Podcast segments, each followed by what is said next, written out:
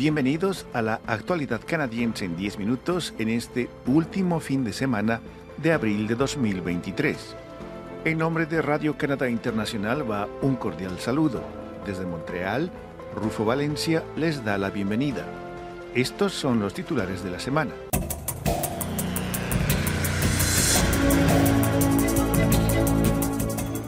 Senado canadiense aprueba ley que regula la difusión continua en Internet.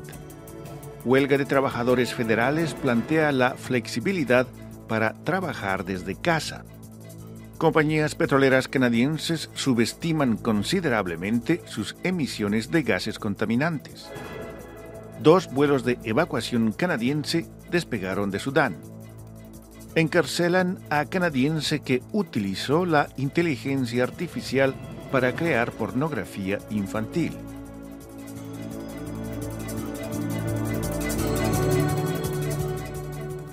Tras años de debate, el Senado dio este 27 de abril su aprobación final al proyecto de ley C-11, también conocido como Ley sobre la Difusión Continua en Línea. Esta ley modifica la Ley de Radiodifusión de Canadá.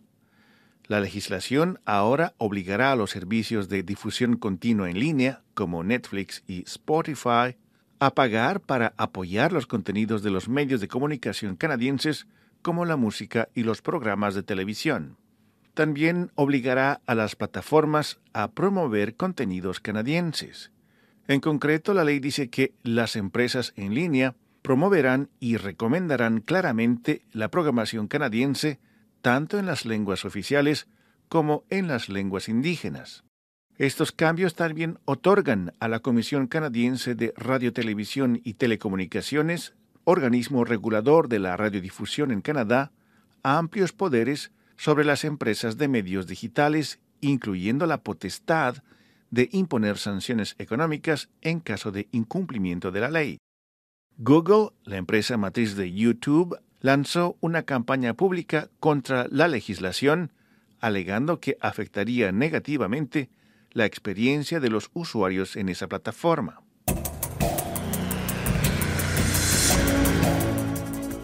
Los debates en torno al trabajo a distancia se intensifican en Canadá a medida que la huelga de los empleados del gobierno federal entra en su segunda semana. Un experto en mercados laborales afirmó que no es de extrañar el deseo de flexibilidad en torno al trabajo desde casa. Más de 150.000 trabajadores de la Alianza de Servicios Públicos de Canadá abandonaron sus labores el pasado 19 de abril, exigiendo un aumento salarial para hacer frente a la inflación y políticas universales de trabajo desde casa.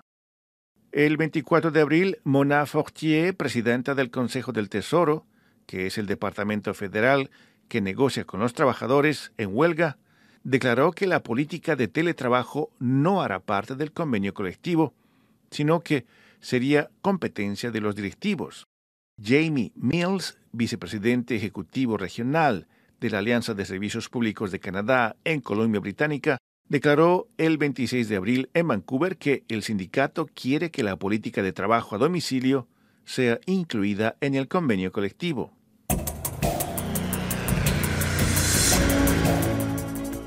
El volumen de emisiones de gases causantes del calentamiento global, producidos por la explotación de las arenas bituminosas en Canadá, es mucho mayor de lo que se pensaba, según un estudio realizado por investigadores del Ministerio del Medio Ambiente y Cambio Climático.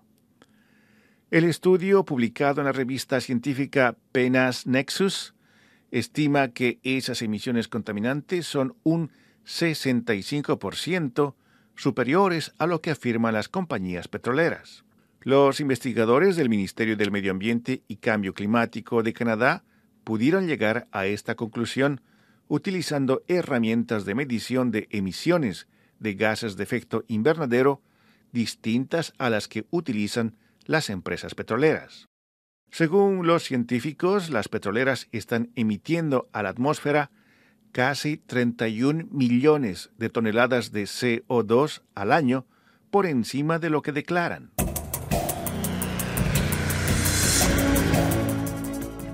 El gobierno canadiense llevó a cabo dos vuelos de evacuación de Sudán el pasado 27 de abril.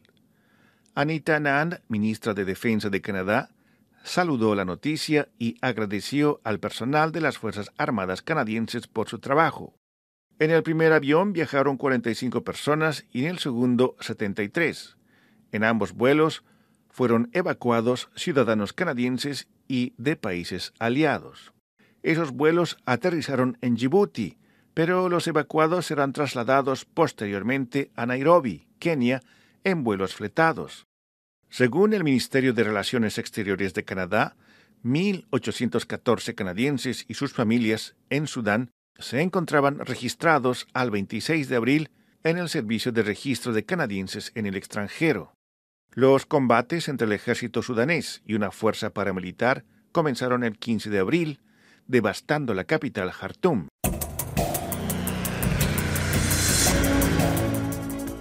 Un canadiense fue condenado a más de tres años de prisión por utilizar la inteligencia artificial para producir videos sintéticos de pornografía infantil. Steven LaRouche, de 61 años, se declaró culpable de crear al menos siete videos utilizando la denominada tecnología deepfake o ultra falsa, que sirve para superponer el rostro de un individuo sobre el cuerpo de otra persona. También se declaró culpable de estar en posesión de cientos de miles de archivos informáticos de pornografía infantil, por lo que fue condenado a cuatro años y medio adicionales de cárcel. El juez provincial Benoit Gagnon escribió en su sentencia, emitida a principios de este mes, que cree que se trata del primer caso en el país de creación de contenidos ultra falsos de explotación sexual infantil.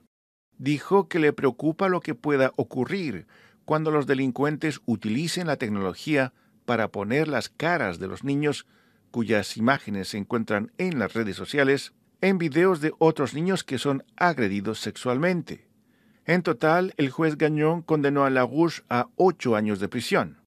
La legislación canadiense prohíbe cualquier representación visual de menores de 18 años en actividades sexuales explícitas.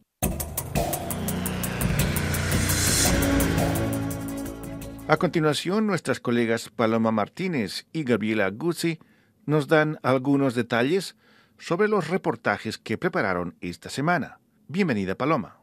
Hola Rufo, como les contaba en nuestro último episodio, al principio de esta semana estuve en Nueva York, en Estados Unidos, asistiendo al décimo segundo diálogo interactivo Armonía con la Naturaleza de la Asamblea General de Naciones Unidas.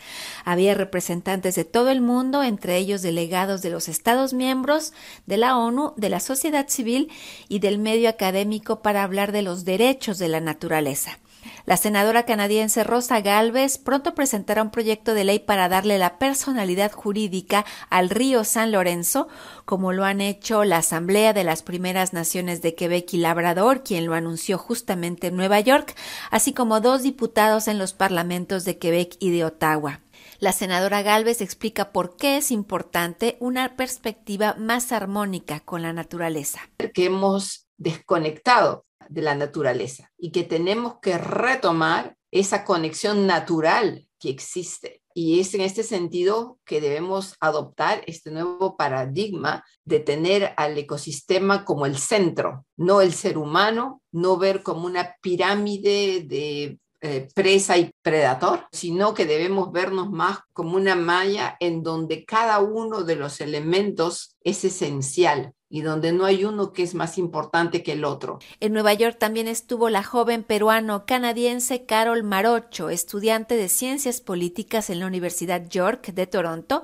Ella nos dijo que durante sus años de activista ecológica se dio cuenta que más que la ética o la moral, la gente respeta las leyes. Por eso cree que los animales necesitan tener derechos. Se está avanzando, pero cuán rápido, ese siento que es el reto. Y estando aquí en representación por los animales, siento que todavía no tenemos ese espacio. Recién se está hablando de, de, los ríos, de las montañas, de la naturaleza, de proteger los espacios y pueblos indígenas.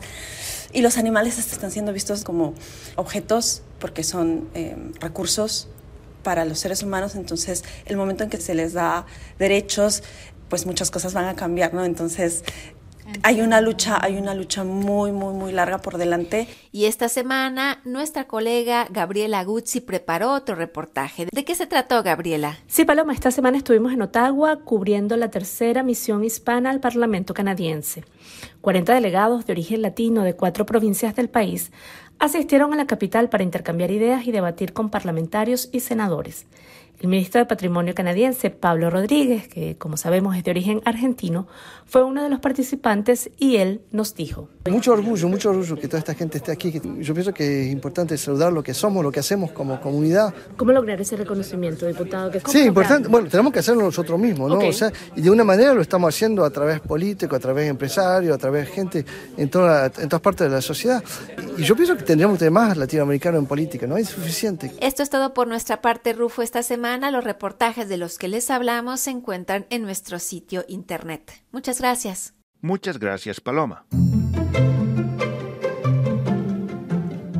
Aquí llegamos al final de la actualidad canadiense en 10 minutos, un podcast semanal de Radio Canadá Internacional.